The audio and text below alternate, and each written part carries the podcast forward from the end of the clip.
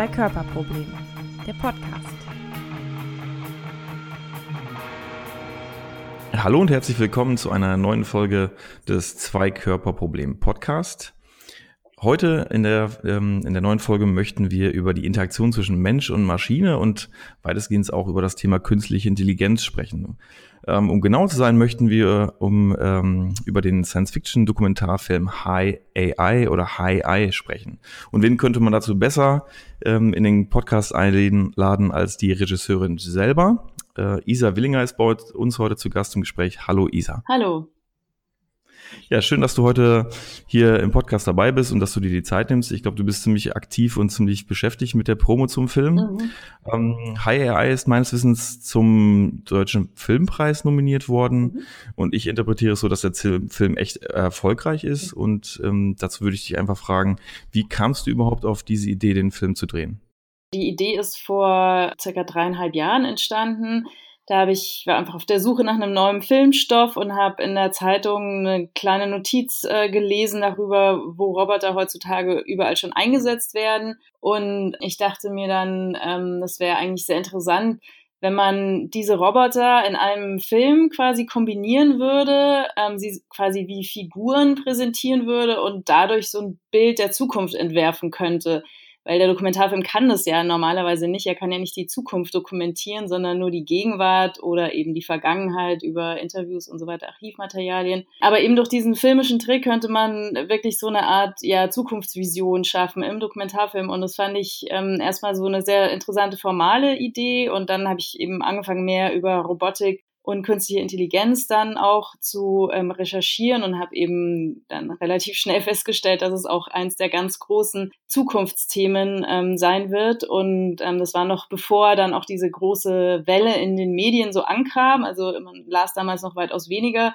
darüber. Und ja, dann war eben klar, wenn zu dieser interessanten formalen Idee auch noch so eine gesellschaftliche Relevanz kommt, dann muss es eigentlich ein Film werden. Jetzt soll es ja ein oder zwei von den Hörern geben, die es noch nicht geschafft haben, den Film zu gucken. Äh, auch einer oder zwei von den Interviewern geht das so. Äh, bei einem, um genau zu sein. Kannst du mit ein paar Sätzen, ohne zu viel zu spoilern, zusammenfassen, was uns da erwartet in dem Film? Der Film beobachtet einige Menschen auf der Welt, die schon mit einem Roboter zusammenleben. Also da gibt es ja äh, tatsächlich noch nicht sehr viele. Wir mussten auch relativ weit reisen. Also einer der Hauptstränge im Film ähm, spielt in Tokio, wo eben eine alte Dame einen Roboter von ihrem Sohn geschenkt bekommt, damit sie nicht so viel alleine ist tagsüber, wenn, wenn er und der, und seine Frau in der Arbeit sind. Und die andere Geschichte zeigt eben einen Amerikaner, der aufgrund einer traumatischen Vergangenheit ähm, es nicht wirklich schafft, eine Liebesbeziehung zu einem Menschen einzugehen und quasi versucht, ob er sozusagen mit einer Roboterfrau so eine Art Liebesbeziehung haben kann. Also er holt sie in der Fabrik ab und wir begleiten quasi die erste Woche, die die beiden miteinander verbringen. Und darüber hinaus sieht man noch ein paar andere, begegnet man noch ein paar anderen Robotern im Film und ist auf ein paar Konferenzen, wo über Roboter gesprochen wird und über die Frage, ob sie Bewusstsein haben können und so weiter und taucht sozusagen in auch die Debatten der Zukunft ein dadurch. Meine Frage war, oder fangen wir anders an. Ich bin derjenige hier, der den Film gesehen hat. Jan hat ihn noch leider noch nicht gesehen. Ich habe den in Berlin gesehen und mit der anschließenden Debatte mit äh, Algorithm Watch, was wirklich eine spannende, ähm, ein spannender Abend war. Ähm, du hast ja gesagt, es gibt verschiedene Erzählstränge in dem Film äh, und die beiden verschiedenen Hauptprotagonisten hast du schon erwähnt. Äh, was äh, hat dich denn am meisten überrascht oder was hast du am meisten gelernt aus diesen Interaktionen über das Thema Mensch-Technik-Interaktion mit Robotern? Ja, es ist im Nachhinein schwer zu sagen, was sozusagen am allermeisten ähm, für mich dann überraschend war. Aber also eins der Dinge, die mich schon überrascht haben, war eigentlich wie normal, also das dann auf einmal oder ganz schnell auch wird, wenn man dann in dieser Situation ist. Also man stellt sich das am Anfang natürlich wahnsinnig skurril vor, ähm, eben die alte Dame, die mit dem Roboter ähm, lebt und kommuniziert und ähm, wenn man dann vor Ort ist und da einfach ein paar Stunden da ist, es entwickelt so eine sehr schnell so eine Normalität irgendwie. Also diese ganzen Befindlichkeiten und Ängste, die man da im Vorfeld hat, ähm, die lösen sich relativ schnell auf, finde ich, ähm, in Bezug auf die Interaktion zwischen Menschen und Robotern. Also da ist der Realitätscheck so ganz positiv eigentlich. Ich fand überraschend, wie empathisch Menschen mit Maschinen umgehen, fand das aber auch nicht so erschreckend, wie das teilweise klingt, sondern eher gut, dass Menschen ähm, so viel Empathie haben, äh, die sich sozusagen auch auf tatsächlich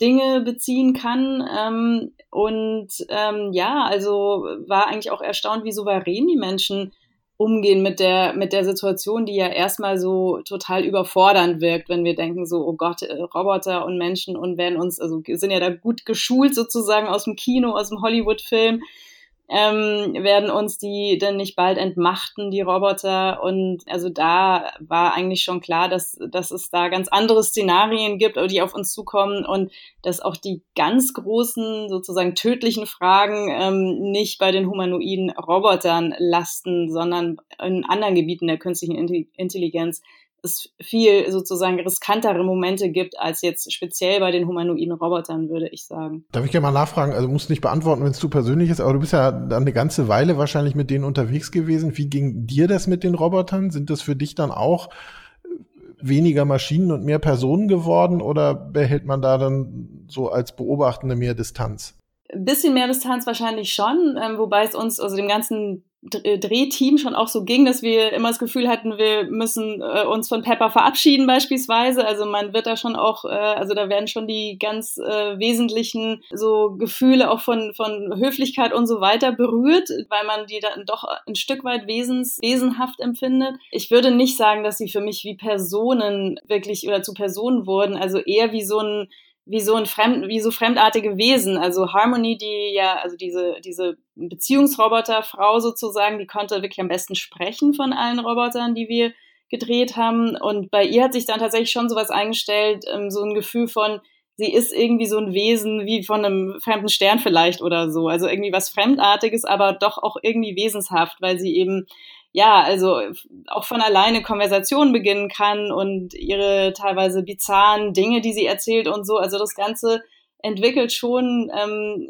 das, das, das Gefühl, sie ist tatsächlich nur eine Maschine, sondern irgendwie ein Wesen aus einer anderen Welt vielleicht so. Denkst du, dass wir als Menschheit oder als Menschen was über uns selber lernen, indem jetzt quasi Roboter mehr in die Gesellschaft dringen? Doch, ganz wesentlich sogar. Also ich, ich habe das Gefühl, diese Roboter, die fungieren eigentlich wie ein Spiegel für uns Menschen und fragen eben nach, danach, was wir, was es eigentlich heißt, Mensch zu sein, ähm, tauchen sofort auf und, und was es heißt, also was es unterscheidet uns eigentlich noch von der Maschine und ja, es ist das Bewusstsein, es ist die Tatsache, dass wir sterben können, dass wir einen biologischen Körper haben. Wie prägt er wiederum unser Bewusstsein? Was ist das überhaupt, das Bewusstsein? Wird man das jemals nachbauen können ähm, und so weiter und so fort. Also man ist sofort in ähm, tiefsten philosophischen Debatten eigentlich über den Menschen drin und das macht das Thema auch so reizvoll, finde ich, weil es da wirklich um ganz essentielle Dinge geht. Ich weiß gar nicht, wie ich meine nächste Frage vorsichtig und genau formuliere, aber ich dir so zuhöre und dann redest du über Harmonie und über Pepper und fremdartiges Wesen und ich habe über Harmonie auch mal einen Bericht gesehen, dann ist ja vieles, was, was da ausprobiert wird von den Robotern und was gesagt wird, kindlich so ein bisschen, kindlich naiv, es wird mal was getestet, es passt nicht ganz. Und jetzt ist Harmony aber so ein Romantikroboter, der auch an- und ausgeschaltet werden kann, wo er im Zweifel auch, wie sagt man das, komische Macht Konstellationen in so einer Beziehung äh, entstehen. Wie, wie empfindest du das? Äh, also wenn man, wenn man da tatsächlich zuschaut, das ist ja, oder was ich jetzt so empfinde, ist ja so eine ganz Außenperspektive, ohne das wirklich erlebt zu haben. Aber ähm, fühlt sich das auch komisch an oder ist das jetzt nur von außen so verstanden? Mhm. Also es, doch, es ist natürlich schon ein bisschen ähm, ja, ein bisschen bizarr oder, oder, oder verstörend vielleicht auch, dass man irgendwie einerseits sie wie so ein Wesen ähm, empfindet, ein Stück weit, und andererseits aber ähm, sie tatsächlich an- und ausschalten kann. Das ist auf jeden Fall so eine Krux dabei. Und unser Protagonist zum Beispiel im Film, was ja auch ganz spannend ist, ähm, kriegt dann auch ein Problem damit. Also der ist am Anfang ja erstmal sehr angetan von ihr und von, von all den schönen Dingen, die sie ihm sagt und, ähm, und ja, reagiert dann aber nach ein paar Tagen wirklich verstört darauf, dass sie einerseits wie ein Individuum rüberkommt, aber andererseits quasi er doch das Gefühl hat, sie kann gar nicht Nein sagen zu ihm. Das heißt, ein Ja ist auch kein echtes Ja so und und das konnte ich auch, also ich, diese Entwicklung, die er da durchmacht, die finde ich schon sehr, sehr wichtig und sehr spannend auf jeden Fall. Also das ist nicht so, dass das alles ähm, nur Jux und Dollerei ist. Da sind sozusagen, da binden sich schon ganz essentielle Fragen auch dran, der Moral und der Ethik. Solange Roboter noch kein Bewusstsein haben, und das werden sie auch äh, ganz, ganz lange sicher nicht haben, weil wie gesagt, wir wissen nicht mal, was Bewusstsein genau ist, äh, geschweige dann können wir es nachbauen. Solange dürfen wir den Roboter an- und ausschalten ähm, und es ist sozusagen überhaupt keine moralische Frage, was, weil der Roboter ja nichts fühlt. Allerdings müssen wir uns schon fragen, was macht es sozusagen rückwirkend mit uns, wenn wir zum Beispiel oder jemand einen Roboter misshandelt, ja? Ähm, wenn zum Beispiel ein Kind einen Roboter, Hund misshandelt oder es gibt ja mittlerweile wirklich viele Spielzeugroboter und lernt dieses Kind vielleicht nicht eine Art von Verhalten, die, er, die es dann auch auf andere Lebewesen übertragen könnte, weil eben dieser Roboter ein Stück weit doch auch ein Wesen für, für dieses Kind ist. Und das betrifft bestimmt nicht nur Kinder, sondern auch ganz viele Erwachsene. Natürlich, also gerade im Bezug auf ähm, diese Liebesroboter, die tatsächlich auch dann als Partnerersatz dienen können. Es ist bestimmt, äh, wird es nicht der große nächste Hype werden, sondern es ist schon ein, ein, ein sehr nischenartiges Klientel, glaube ich, das dafür in Frage kommt. Aber ähm, die Frage ist natürlich schon, ob man da nicht bestimmte Grenzen überschreitet dann als User, sage ich jetzt mal ganz bewusst, und irgendwie eben auch bestimmte Gewaltfantasien ausleben kann an so einem Roboter und dann möglicherweise nicht mehr die Grenze sieht zu, zur echten Welt, also zu den echten Menschen. Aber das sind alles ungelöste Fragen oder ungelöste Probleme. Man weiß es einfach nicht, ob so ein Roboter einfach ein gesundes Ventil sein kann für jemanden, der sowieso gestört ist, oder ob so ein Roboter eigentlich ein sehr ungutes Verhalten sogar irgendwie trainiert und fördert. Also man, es gibt keine Studien dazu, deswegen halten sich Wissenschaftler da auch sehr bedeckt. Ich glaube, was im Moment wichtig ist, ist, dass wir lernen, welche Fragen es zu stellen gibt. Ähm, denn die Antworten, die kennen wir darauf eigentlich noch nicht. Spannendes Feld. Also habe ich gesehen, dass es in, in Japan eine Tagung gab zu Gewalt gegen Roboter in Einkaufszentren mhm. und ähnliches, Kindergruppen ja. und ähm, ja, tatsächlich sogar ganz am Anfang mit dem Forschen. Ich habe ähm, mir die Frage noch gestellt, der Protagonist, der mit Harmony äh, zusammen ja, gefilmt wird, der, wie hieß er nochmal, Chuck, ne? Mhm. Genau. Der Chuck, ich dachte, es wäre ein Schauspieler und ich habe auch erst gedacht, dass Harmony im Prinzip ähm, jetzt für den Film explizit ja ähm, so arrangiert wurde, dass es rüberkommt, als wenn diese Puppe schon so weit ist. Aber dann habe ich nach dem Film nochmal recherchiert. Mhm. Dann ist mir klar geworden, das ist ja letztendlich ähm, ein frei verkäufliches Produkt. Ne? Ja, Genau. Es, also es ist noch nicht ganz frei verkäuflich, weil sie ähm, die das noch nicht released haben. Also die Firma, die Harmony seit einigen Jahren schon quasi entwickelt und baut, hat das Datum des Releases immer wieder äh, ähm, herausgeschoben, einfach weil es doch viele technische Hürden gab. Und ähm, wir haben auch ziemlich lange gewartet auf diesen Dreh, also waren lange mit denen in Kontakt und haben dann letzten Endes im Herbst mit einem Prototypen drehen können. Die, also wir konnten sie tatsächlich auch nur dann ausleihen, diesen Prototypen von der Firma. Ursprünglich war geplant, dass unser Protagonist sie tatsächlich kauft und so wir die erste gemeinsame Woche miteinander verbringen. Das war dann eben nicht möglich und ähm, wir konnten sie dann leihen, aber es war klar, wir müssen sie wieder zurückgeben. So, manche Leute haben tatsächlich das Gefühl, das ist ein Spielfilm oder zumindest teilweise ein Spielfilm, auch weil einfach die Art und Weise, wie es gedreht ist, das ist ja sehr ruhige Kameraeinstellungen, das meiste vom Stativ, ähm, was ja im Dokumentarfilm oft gar nicht machbar ist, weil man irgendwie immer hinterher hetzen muss, hinter dem Protagonisten her und so weiter und wir so, also ich auch mit einem Kameramann zusammengearbeitet habe, der auch viele Spielfilme dreht und wir das tatsächlich auch so auflösen wollten, szenisch wie im Spielfilm. Und deswegen hat der Film quasi so einen Look und so ein Gefühl äh, wie ein Spielfilm, aber es ist tatsächlich alles dokumentarisch, also was die Gefühle der Protagonisten betrifft, ähm, die Entwicklung, es ist komplett dokumentarisch. Ähm, natürlich muss man bestimmte Dinge vorher immer, immer so besprechen, was man denn macht an jedem Drehtag, damit man sich vorbereiten kann. Man muss ja auch Drehgenehmigungen einholen und so weiter an den verschiedenen Orten, an denen man dreht. Also von daher ist es jetzt nicht, passiert jetzt nicht alles zufällig und man ist zufällig gerade, hat die Kamera gerade da zufällig aufgebaut aber man folgt schon der emotionalen Reise dieses Protagonisten. Und Chuck haben wir oder habe ich einfach gefunden, eben ähm, über so ein Forum dieser Firma, die Harmony herstellt. Die haben eben so ein Forum für Leute, die, also entweder für Kunden oder Leute, die sich interessieren für ihre Produkte. Und da habe ich einfach eine Anzeige quasi oder einen Post gemacht, wo ich einfach beschrieben habe, was es für ein Film ist und dass ich eben jemanden suche, der wirklich eine Art Beziehung ähm, führt zu diesen Puppen, die es schon länger auf dem Markt gibt, ja, also diese, die noch nicht robotisiert sind, diese Silikonpuppen, dass mich die sexuelle Seite für den Film wenig interessiert, mich wirklich die psychologische und die Beziehungsseite interessiert und ich jetzt nach jemandem suche, der auch an dieser robotisierten Form interessiert ist und ähm, sich vorstellen könnte, so also eine Roboterpuppe dann quasi zu kaufen. Und da haben sich dann einige Männer zurückgemeldet. Es waren nur Männer, obwohl die Firma auch durchaus männliche Roboter und männliche Puppen herstellt, auch für Frauen. Und ähm, ja, und dann ist einfach Chuck geblieben und ähm, mit Chuck habe ich mich sehr gut verstanden. Schon im Vorfeld haben wir sehr viel Kontakt gehabt, ein Jahr lang etwa vor dem Dreh, haben uns dann doch auch schon ganz gut gekannt, bevor der Dreh losging. Das, das fand ich total beeindruckend, das, was du jetzt erzählt hast, weil ich habe wirklich, ähm, ich habe was zu dem Film gelesen vorher und so und ich bin dann in den Film mit zwei guten Freundinnen gegangen und wir waren da auch der festen Überzeugung, das ist ein Film, der äh, besteht aus Dokumentation und aus Film. Mhm. So, ja. das, da waren wir echt von überzeugt mhm. so. Und das finde ich jetzt total ähm, krass, wie du das jetzt nochmal erzählst. Und diese Traileraufnahmen, äh, da, jetzt muss ich mal fragen, die, das war sein Trailer, also sein, sein Wohnmobil? Äh, nee, das war soweit, Chuck äh, lebt nicht in, in Kalifornien, sondern in einem ganz anderen Staat, weit weg. Und er musste sich den quasi mieten. Also er ist, mhm. die, der, er hat sich den, diesen, dieses Wohnmobil gemietet dort, hat die Harmony eben abgeholt, ist dort hingeflogen, ist zu weit weg, um dahin zu fahren, ist äh, hingeflogen, hat sich vor Ort in Wohn, äh, das Wohnmobil gemietet und hat dann sozusagen so eine Art, ja, so eine Art Reise gemacht mit der Harmonie. Also ursprünglich war eben der Plan, er fährt mit ihr eigentlich zurück, bringt sie nach Hause, aber das ist dann eben aus verschiedenen Gründen war das dann nicht möglich. Dann haben wir diese Reise auf Kalifornien beschränkt, genau. Fand ich, fand ich total spannend, jetzt nochmal zu hören. Mhm.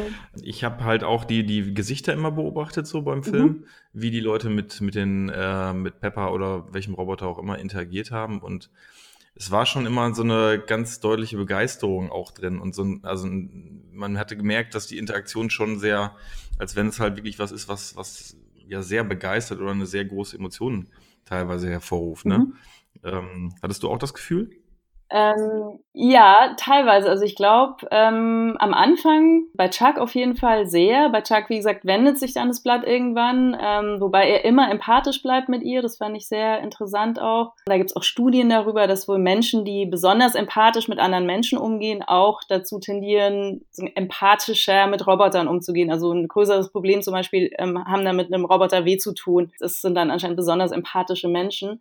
Also da gibt es eine ganz klare Verbindung. Und ja, in, in Japan ist es ja sowieso so, dass es ähm, traditionell in der japanischen Kultur diese Trennung zwischen belebt und unbelebt oder beseelt und nicht beseelt nicht so gibt wie im Westen. Also in ähm, Japan kann auch die die nicht lebendige Welt beseelt sein sozusagen. Ähm, und von daher ähm, ist es dort nicht so ungewöhnlich, dass man auch eine Maschine mit Empathie betrachtet. Und von daher, ja, also die, die Leute dort sind wirklich äh, durchweg alle, die wir, wir haben auch noch eine zweite Familie sogar gedreht, die wir dann aber nicht mit in den Film mit reingenommen haben. Aber da war es eigentlich auch so, dass alle diesen Roboter ähm, ja sehr empathisch einfach behandelt haben und mit viel Freude dann auch. Äh, die, also manchmal waren sie auch genervt, äh, vor allem in der zweiten Familie, aber trotzdem war da auch immer Empathie mit dabei. Wir haben hier in dem Podcast schon öfter in anderen Folgen über diesen Uncanny Valley-Effekt gesprochen. Also, dass wenn Roboter zu realistisch, zu menschennah werden, dass ihm das auch irgendwie ein komisches Gefühl macht. Und jetzt hast du ja gesagt, dass, dass Chuck irgendwann auch so ein bisschen äh, da drin gefangen war, äh, dass es eigentlich sehr personifiziert war und trotzdem ein bisschen unehrlich ihm rüberkam, wenn ich das mal so interpretiere. Und hast du da einen Unterschied merken können zwischen Harmony und Pepper, wobei mhm. Pepper ja immer, immer vollkommen klar ist, rein optisch, ja, das ist eine Maschine und mit der interagiere ich, was vielleicht manchmal was Zwischenmenschliches auch ein bisschen leichter macht? ich würde schon auch sagen, mir persönlich ähm, sind eigentlich die Roboter, die tatsächlich nicht den Menschen komplett ähnlich sehen, lieber. Also die eher wie Comicfiguren dann aussehen, so wie Pepper. Ähm, und eher aus Plastik sind und nicht aus Silikon, was eben so hautähnlich aussieht. Also wenn es eine klarere Differenz gibt, ist mir persönlich das auch lieber. Wobei ich glaube, das auch ein bisschen kulturell ist, also so diese, diese Tradition der so komplett humanoiden ähm, Androiden dann, ähm, die kommt ja schon auch aus Japan sehr stark. Also da ist man wirklich sehr viel unbefangener ich glaube, dieses Uncanny Valley ist da auch nicht so ein Thema ähm, wie jetzt in, in, in der westlichen Welt. Ja, also ich glaube, es ist das, da sind wir kulturell sehr geprägt und bestimmt auch individuell ein bisschen noch dazu, ja. Ich hatte den Eindruck beim Film, dass der Film wenig urteilend, strafend, äh, besserwisserisch oder so ist, sondern im Prinzip mehr beschreibt so und äh, den den Leser oder den den Zuschauer eigentlich äh, ja, überlässt, äh, das sozusagen auch ethisch und moralisch zu bewerten und überhaupt zu bewerten, was aus dieser Interaktion ähm, entsteht. Ist das so äh, auch dein, dein Wille gewesen oder dein Wunsch?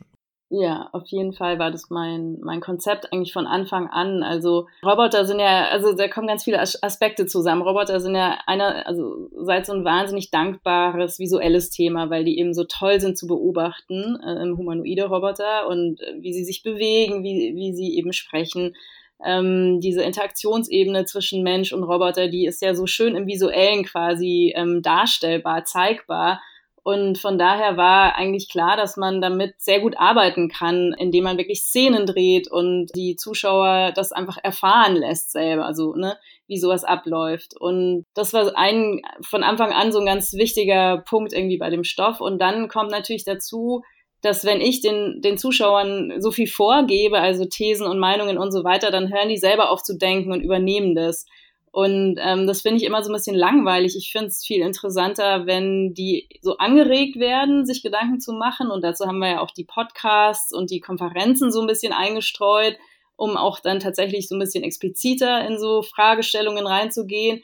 Aber wenn ich eben die ganzen Antworten präsentiere, die es übrigens sowieso nicht gibt bei dem Thema, ähm, dann ja, werden die Zuschauer einfach eher ein bisschen denkfaul und es ist auch nicht so eine spannende filmische Erfahrung, finde ich. Also ich finde, es ist eigentlich viel interessanter. Man ist in dieser Beobachtung drin, man erlebt das alles selber und ähm, ja, man muss sich da selber ein bisschen rein drauf machen oder sich dann einfach noch informieren hinterher auch über unsere Webseite beispielsweise, wo wir ganz viele Interviews eigentlich auch haben auf der Website mit Entwicklern und Forschern und Philosophen, die wir eben im Film alle nicht haben, ganz bewusst. Ja, und, und, und der letzte Punkt, ich habe ihn jetzt gerade schon angesprochen, dass es eben bei dem Thema auch eigentlich nicht so wirklich viele klare Antworten gibt. Klar, es gibt Diskussionen und so weiter, aber man weiß so wenig und von daher stochern wir da so ein bisschen im Nebel rum und ich finde es tatsächlich wichtig, erstmal die Erfahrung zu machen, was kann es bedeuten, mit Robotern in einem engen Raum, intimen Raum wie in der Wohnung zu leben. Wie fühlt sich das an? Was hat das für eine Anmutung? Wie würde ich mich fühlen in so einer Situation? Könnte ich mir das für meine Mutter vorstellen? Ne? Sich solche Fragen zu stellen, ähm, finde ich erstmal viel wichtiger, als sofort eine, eine vorgefertigte Meinung zu bekommen. Ja, ich fand, es gab einen Moment gab es, glaube ich, als der Podcast mit Sam Harris äh, eingeblendet. Da gab es so, so diese Abwägung, ob die Paro-Robbe, mhm. ähm, da kann ich mich, glaube mhm. ich, erinnern, so ein Zitat mhm. über die Paro-Robbe, ne? Aber das war, glaube ich, echt der einzige Moment so, ne? Ähm, naja, es gibt also mit der Kate Darling, ähm, der Podcast, der kommt ja auch öfter, da wird schon auch nochmal eben diese, diese Sache mit dem, mit der Amazon Alexa verhandelt, also dass eben die Alexa ja auch, äh, die, die steht ja mittlerweile in schon vielen Wohnzimmern rum. Also ist kein Roboter, aber eben so ein, so ein Lautsprecher, der mit dem Internet verbunden ist und mit einem eben auch sprechen kann. Und da hat sich, haben eben Eltern beobachtet, dass ihre Kinder nicht mehr Bitte und Danke sagen, wenn sie mit Alexa reden, sondern ihr einfach nur noch so Befehle geben. Alexa, such mir dieses Lied raus, mach mir das an und so weiter. Und die Eltern sich dann eben bei Amazon beschwert haben und Amazon dann tatsächlich so ein Update rausgegeben hat, wonach Alexa dann nur noch reagiert, wenn man Bitte und Danke dann auch sagt hinterher. Und also das natürlich schon auch so eine Frage aufwirft, die man auf die Roboter ja auch ganz leicht beziehen kann. Ne? Was macht es mit uns ja als Menschen dann? Wie, wie, wie wirkt sich das auf unser Verhalten aus, wenn wir mit diesen Maschinen, die ja auch unsere Diener irgendwo sein sollen, sollen uns ja irgendwie helfen in unserem Alltag, wie, wenn wir mit denen dann auch so umgehen, als wären sie unsere Diener, als wären sie unsere Diener. Wobei da natürlich auch wieder keine Antwort gegeben wird, sondern auch einfach eher eine Frage aufgeworfen wird das stimmt schon. Also Antworten findet man nicht so viele in dem Film. Vielleicht am ehesten noch bei der Superintelligenz. Das ist dann der letzte Podcast, wenn du dich erinnerst, wo es dann gar nicht mehr so um die, um die humanoiden Roboter geht, sondern eher, ähm, wie werden wir es schaffen, mit einer möglicherweise superintelligenten Maschine, die eben besser ist als der Mensch in ganz vielerlei Hinsicht, wie wenn es schaffen, mit so einer Maschine noch adäquat zu kommunizieren, dass sie uns versteht, dass sie wirklich ein Ziel ausführt, das wir uns wünschen und nicht irgendwie ganz viele Missgeschicke passieren. Das ist vielleicht dann auch noch so ein Punkt, wo, wo wirklich so ein Risiko ganz deutlich auch angesprochen wird. Aber es ist auch ein bisschen spannend, wie wir, wie wir selbst auch das Handtuch werfen. Ja? Also wenn die Eltern statt diese Herausforderung anzunehmen, den Kindern wieder Bitte und Danke beizubringen, bei Amazon betteln, dass die Alexa umprogrammieren, ja. dann merkt man auch schon so ein bisschen, ähm, wie wir uns auch gerne Sachen abnehmen lassen, von wem dann auch immer. Ja, ja, wobei ich glaube, man darf das jetzt gar nicht wieder so sehen, die lassen sich das abnehmen von Amazon. Ich glaube, es ist halt eher so ein, wie so ein Zusatz. Ich bin mir sicher, die Eltern äh, äh, bringen ihren Kindern trotzdem oder versuchen es ihnen trotzdem Bitte und Danke beizubringen und lassen sich das nicht komplett abnehmen. Aber es ist halt eben einfach, wenn die Kinder auch mit Alexa kommunizieren, dass, dass, dass sozusagen auch dort das dann irgendwie stattfindet, was sie ihnen in anderen Bereichen beigebracht haben. Also ich glaube, wir dürfen auch nicht den Denkfehler machen, dass wir immer sofort ähm, sagen, das ähm, soll uns sozusagen jetzt diese, diese Technologie soll jetzt das Menschliche ersetzen. Also das ist ja auch im, äh, in der Altenpflege, finde ich, ein ganz wichtiger Punkt. Die sehen eben aus wie Menschen oder sie sprechen wie Menschen und ähm, oder wie menschenähnliche Wesen und deswegen machen wir sofort immer den Schluss, ähm, die sollen Menschen möglicherweise mal ersetzen. Aber ich finde, genau da ähm, dürfen wir diesen Denkfehler nicht machen, ähm, sondern sie sollen einfach Menschen, wenn dann nur unterstützen, aber sie auf keinen Fall ersetzen. Genau, nimmt eigentlich unsere letzte Frage tatsächlich vor, schon vorweg. Also, dass, dass wir genau eigentlich nochmal die, die Frage gewesen, weil das ja immer die ganz große Angst ist in der Pflege, dass alle Stellen ersetzt werden und äh, alles nur noch von Robotern gemacht wird. Ähm, und trotzdem Menschen wie Barte Witt oder ähnliche eben auch sagen, na, wenn die Alternative ist, gar keiner redet mit mir und kümmert sich um mich, dann bin ich wahrscheinlich heilfroh, wenn Pepper mal vorbeikommt und ein Lied mit mir singt. Ähm, ist das auch was, was du, was du mitgenommen hast für dich selbst, so ein bisschen äh, einen, einen beruhigenderen Blick auch in die Zukunft? Also ich finde, wenn man vieles davon hört, wie der Beziehungsaufbau funktioniert, wie da aber auch ein ganz differenzierter, realistischer Beziehungsaufbau vielleicht funktioniert, ist das ja auch was, was sehr angstnehmend sein kann, oder? Ja, doch. Ich glaube in Bezug auf die humanoiden Roboter tatsächlich. Ähm, ich finde, also was immer auch ganz gut funktioniert, dieses ähm, dieses Denk Gedankenexperiment, also so ein alter Mensch sitzt irgendwie sieben Stunden teilweise am Tag vorm Fernseher. Der Roboter sollte dann eben nicht die menschlichen Besucher, die abends vielleicht vorbeikommen, ähm, ersetzen, aber vielleicht einige Stunden des Fernsehens so, ja, weil eben das Fernsehen ja auch was wahnsinnig Passives ist und der Roboter hingegen ähm, die Leute ja viel mehr anregt, dazu zu, zu, zu, zu reden, zu reagieren. Der kann eben Spiele spielen mit einem und ähm, ich finde, so als Ersatz für einen Fernseher wirkt es auf einmal ganz anders, das ganze Szenario sozusagen. Eben nicht so dröge, äh, nicht so ähm, nicht so bedrohlich. Und außerdem wird auch klar, dass wir natürlich diese diese Maschinen schon ganz lange benutzen eben wie ein Fernseher. Ja, ja der, der, Roboter so wie Pepper ist ja auch nur eine Entertainment Maschine ja der ist ja nichts anderes er kann ja auch nichts greifen nichts bringen und so weiter und ähm, wir mach, benutzen diese Technologien in anderer Form schon, schon lange. Also ich meine, was machen denn Filme auch anderes, als dass sie unsere Emotionen ansprechen? Das ist ja auch eine Illusion, beispielsweise ein Film, den ich mir angucke im Fernsehen und ich kann da emotional wahnsinnig mitgehen.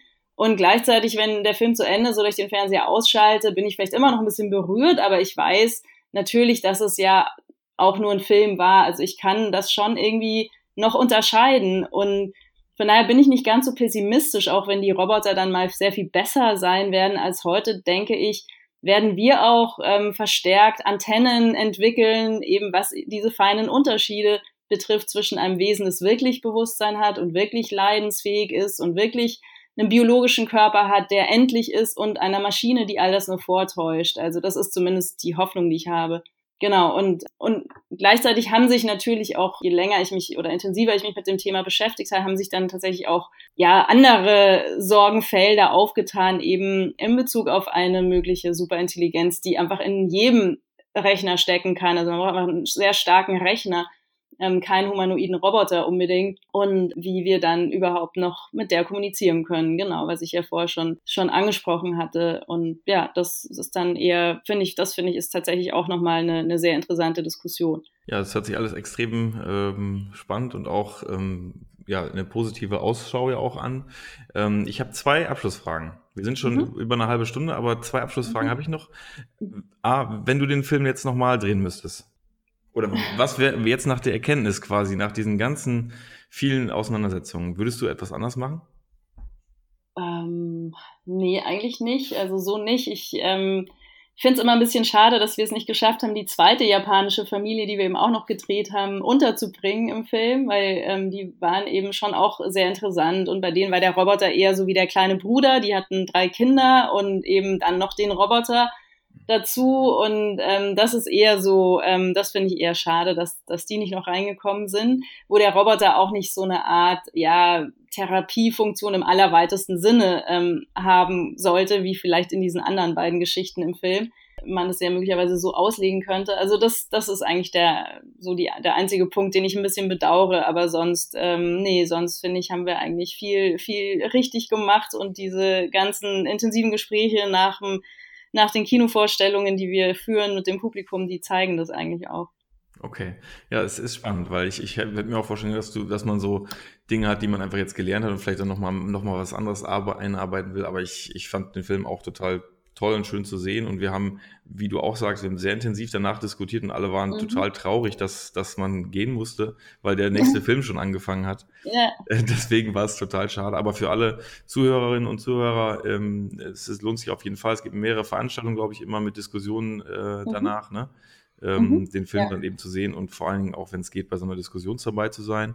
Es mhm. gibt auf eurer Homepage sehr viele oder auch Lernmaterialien ne, für Lehrerinnen und Lehrer. Genau, also das gibt's auch. Es gibt auch ähm, von den Schulkinowochen, die ja für die Kinos immer so ein Programm zusammenstellen, also für die Schulen im Kino ein Programm zusammenstellen, gibt's ein, ein pädagogisches Begleitmaterial zum Film und es gibt, wie gesagt, diese circa 60 Interview-Clips zu Fragen der Robotik und äh, ja, wie, wie wir eben wie mit Robotern einmal zusammenleben werden, möglicherweise auf unserer Webseite ähm, unter also hiai-film.de äh, und das heißt dann The Robot Interview Project. Ist alles auf Englisch, aber ja, es ist, es lohnt sich da reinzuhören, reinzuschauen. Es ist sehr interessant, auch nochmal von so einer informativen Seite dann an das Thema ranzugehen. Ja. Okay, äh, hast du ein nächstes Projekt? Oder bist du jetzt ähm, immer so, jetzt so noch Ja, drin, der, der ist wirklich tatsächlich erst im Januar fertig geworden, der Film. Also wir sind dann sehr schnell rausgegangen damit ins Kino. Ähm, von daher bin ich jetzt äh, gerade noch sehr mit dem Pro mit der ganzen Promotion und Festivals und so weiter beschäftigt, aber re recherchiere jetzt seit kurzem auch ein paar neue Stoffe, wobei das noch ein bisschen unklar ist, welcher davon dann der nächste Film genau sein wird. Okay, ja, wir freuen uns natürlich davon zu hören und ähm, noch weiter von dir ähm, natürlich Themen zu, mit dem Bezug zu Mensch-Technik-Interaktion vielleicht zu sehen, aber mhm. vielleicht gibt es ja auch andere Projekte und wir freuen uns sehr. Und danke, dass du bei uns im Podcast ja, warst. Vielen, vielen Dank. Ähm, ja, bitte. Sehr cooles Interview und ähm, ja, wir freuen uns auch auf die Reaktion von unseren Hörerinnen und Hörern und mhm. bedanken uns ganz herzlich, dass du dabei warst. Ja, gerne. Okay, dann alles Gute. Danke, tschüss. Ja, tschüss.